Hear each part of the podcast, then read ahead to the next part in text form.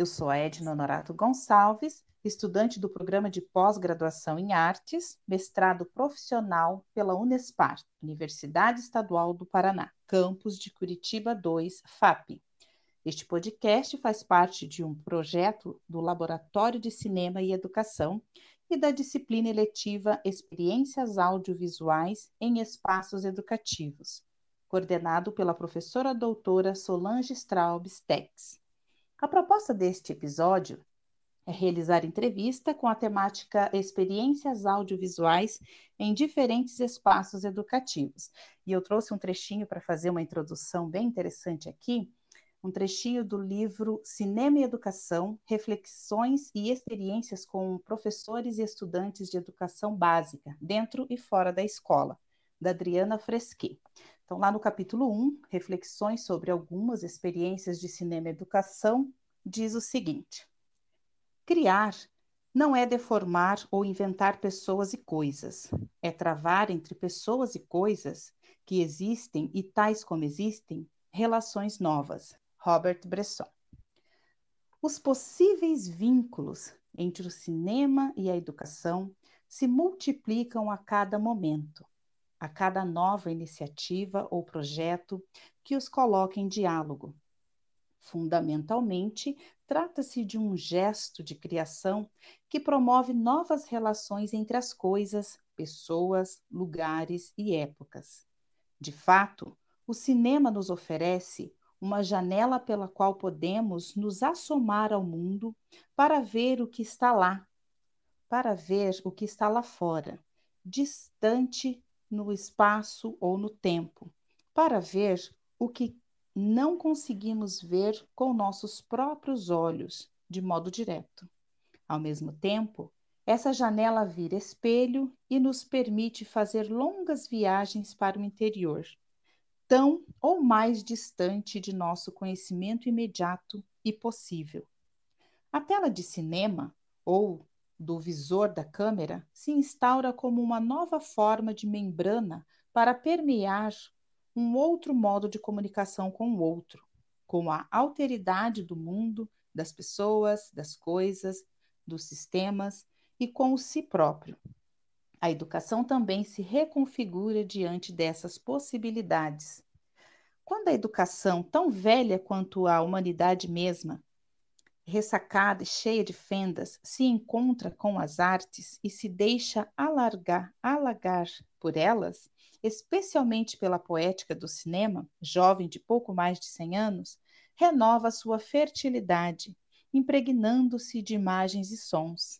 Atravessada desse modo, ela se torna um pouco mais misteriosa, restaura sensações e emoções e algo da curiosidade de quem aprende e ensina.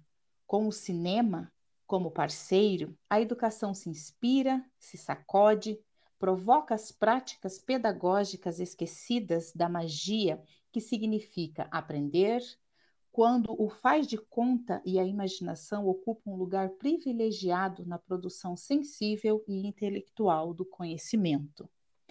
Então, agora, eu gostaria de chamar a mestranda Roberta Wisniewski para mediar essa nossa conversa com a nossa entrevistada de hoje. Oi, Edna, obrigada por me apresentar. Então, a nossa outra convidada de hoje é a Andrea Cristina Zuzba. Ela é graduada em Educação Artística com habilitação em Artes Cênicas pela Faculdade de Artes do Paraná. Tem especialização em Cinema e Vídeo pela Universidade Estadual do Paraná e é mestre em comunicação e linguagens na linha de pesquisa Estudos do Cinema e Audiovisual pela Universidade Tuiuti do Paraná. Também é professora efetiva na rede estadual de ensino e ministra a disciplina de arte. Gostaria de iniciar perguntando para você, Edna, como começou a sua trajetória com o teatro e como que você conheceu o trabalho da professora, nossa convidada de hoje, Andrea Zuzba. Bem, a minha história com as artes em geral se afloraram desde muito cedo, Quando criança, eu vivia dançando e fazia de conta que era uma bailarina, e pedia para as minhas irmãs mais velhas ficarem me olhando dançar. Gostava também de fazer dublagens com um cabo de vassoura servindo de microfone e adorava brincar de escolinha. Essa coisa de me apresentar para uma plateia, que no caso a plateia eram as minhas irmãs, já era uma sementinha das artes cênicas, que só mais tarde desabrochou, no período que eu fazia o magistério. Na época, fazíamos peças e apresentávamos para o colégio inteiro, era o máximo. E minha história com a Andrea é muito boa, eu vou contar para vocês. Então, eu devo a Andrea é, o fato de ter passado no vestibular da FAP, acreditem? Nós é, nos conhecemos no dia da primeira fase do vestibular e do nada ela me perguntou: qual texto você vai interpretar? E eu retruquei espantada: texto? Que texto? Como assim? Então ela me explicou que teria que ter decorado um texto para apresentar para a banca. Depois do meu choque, eu corri na biblioteca da FAP e peguei um texto do livro Édipo Rei. Aí o personagem Tiresias, o qual passaram-se mais de 15 anos e eu ainda tenho ele na cabeça. Tá, não vão me pedir para falar agora, né? Mas eu ainda tenho esse texto na cabeça. E desse dia em diante, nós, nós nos tornamos amigas durante o período todo da faculdade, fazíamos trabalhos juntas, e depois da faculdade continuamos é, mantendo contato. Mais espaçados, mas mantemos contato ainda. Que interessante, Edna. Agora eu gostaria de ouvir de você, Andrea, perguntar para você como que foi a sua trajetória, o que, que te levou até chegar a trabalhar com a linguagem audiovisual, né? Sendo que a sua primeira formação foi em artes cênicas, não é mesmo? É, sim, é, primeiramente eu gostaria de agradecer a Edna, né, pelo convite, e eu sempre tive um carinho muito grande por ela, e a nossa trajetória na faculdade, né, foi sempre nós realizávamos trabalhos juntos. Então, obrigada pelo convite, amiga. Então, é, na verdade, a minha relação com audiovisual sempre esteve presente. Eu trabalhava já com cinema antes de eu fazer a faculdade. Em 1998, em Florianópolis, na Universidade de Santa Catarina, foi o meu contato com o cineasta Eduardo Paredes, inclusive o ano passado ele, ele recebeu é, uma premiação pelo trabalho importante que ele acabou desenvolvendo na área cinematográfica. E paralelo a isso, eu sempre trabalhei com o teatro. Só que eu sempre gostei de trabalhar com as duas linguagens, ou seja, as minhas peças de teatro, eu sempre levava elementos cênicos que direcionavam ao cinema, com telões, enfim, eu fazia um intertexto com essas duas linguagens, né? Lembrando que o cinema ele se origina ali as primeiras exibições, o chamado do primeiro cinema, e ele surgiu da onde? Do teatro, né? De um tempo que essa linguagem vai se dissociando e vai se afastando e vai se tornando uma linguagem própria. Mas no início, até os primeiros roteiros, né? Não tinha roteirista no início, então os primeiros filmes foram adaptações, né, de peças de teatro. Então, sempre gostei de trabalhar com as duas linguagens. Que legal. E você escreveu um livro chamado Artes Integradas, né? Nesse livro você contempla todas as linguagens da arte. Como que você estruturou esse livro? Pensou na estruturação dele? Ah, na verdade esse é o segundo que eu tenho dois. O primeiro é a linguagem da encenação teatral no cinema, que foi o resultado da minha dissertação de mestrado, que daí eu acabei sendo convidado por uma editora para lançar o livro. E o segundo, então, acabou sendo uma, eh, se originou, né, o segundo convite a partir desse primeiro. Então, eu estruturei ele a partir da minha experiência enquanto professora, porque antes de eu trabalhar como professora de vamos dizer, do ambiente educativo, eu tive uma escola de teatro que era para atores profissionais. Só que quando eu cheguei no ambiente educativo, eu percebi que havia uma grande diferença na aplicação e na metodologia de, uma sala de aula para uma escola profissional. Então, a partir disso, eu percebi que era a metodologia aplicada na escola deveria ter um olhar diferenciado, então é o que eu chamo de teatro educação. Então, utilizei muita coisa que eu aprendi, no caso, no âmbito né, do teatro e do cinema profissional, e adaptei isso para uma linguagem mais própria. Então, esse livro, ele procura né, capacitar, digamos assim, os professores, utilizando a linguagem do teatro, da dança, da música, que foi ali que eu colhi, né, na minha experiência como ano teatro e trabalhando com cinema também, ao mesmo tempo pensando que você trabalhar esses elementos formais, mas ao mesmo tempo você está potencializando o quê? Porque eu acabei trabalhando também para uma editora onde eu, eu capacitava professores de várias áreas, mas principalmente da arte. E eu tive o privilégio de viajar por vários é, estados né, do Brasil, e eu percebia a deficiência muito parecida em todos os lugares, indiferente do estado, se a região era uma capital, se era uma área rural, que é a dificuldade dos professores trabalharem na escola com o teatro e o cinema. E daí eu comecei a desenvolver um método a partir disso, e daí que foi o resultado do meu livro. Poxa, que interessante. E você administra uma página no Facebook, né, chamada Antera, Antera Escola de Cinema e Artes.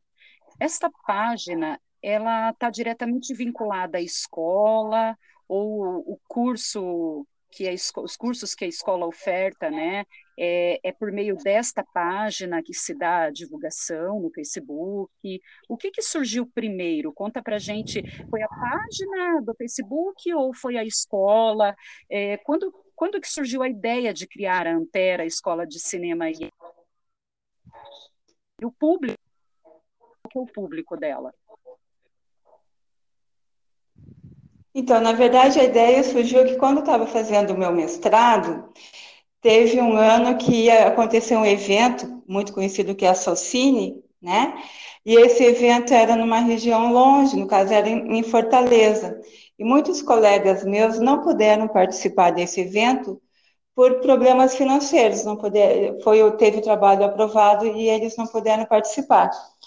Daí eu tive a ideia de no ano seguinte criar a Cenocine, que foi o primeiro seminário nacional online de cinema e arte, e eu convidei vários professores meus para participar desse evento, pensando em levar de uma forma gratuita para pessoas que não, não podiam né, é, participar de um evento como esse, presencial, mas então eles terem acesso ao que eu hoje, por conta da pandemia, está fazendo, que é um evento online de forma obrigatória, né? Então, eu fiz há três anos atrás, inclusive tiveram, é, teve o professor Fernando Andrade, que é um, uma referência, né, de pesquisa na área do audiovisual, e ele participou. Então, vários professores doutores, eles concordaram em participar, e com isso eu consegui levar, então, é, de forma online para as pessoas. As pessoas começaram a entrar em contato e pedir se não tinha como oferecer em forma de curso, enfim, a coisa foi crescendo. E agora, hoje, além da página, tem a escola, né, os cursos, numa plataforma especial de educação é, à distância. Então, um está interligado ao outro, né? Então, a, a página ela serve mais para complemento de conteúdo, para informes, digamos assim, da escola. Daí, fora isso, eu tenho a plataforma específica para os cursos daí, né? E o foco acabou ficando para professores, então, capacitação de professores. Então, tem um curso direcionado especificamente para o teatro e educação, o outro é, para cinema e educação, e o terceiro para dança e educação. Eu comecei de uma forma simples, só que ele acabou tomando uma, é, uma dimensão maior do que eu esperava, inclusive o mês passado eu tive um aluno matriculado lá de Angola, ou seja, já está indo para fora do país.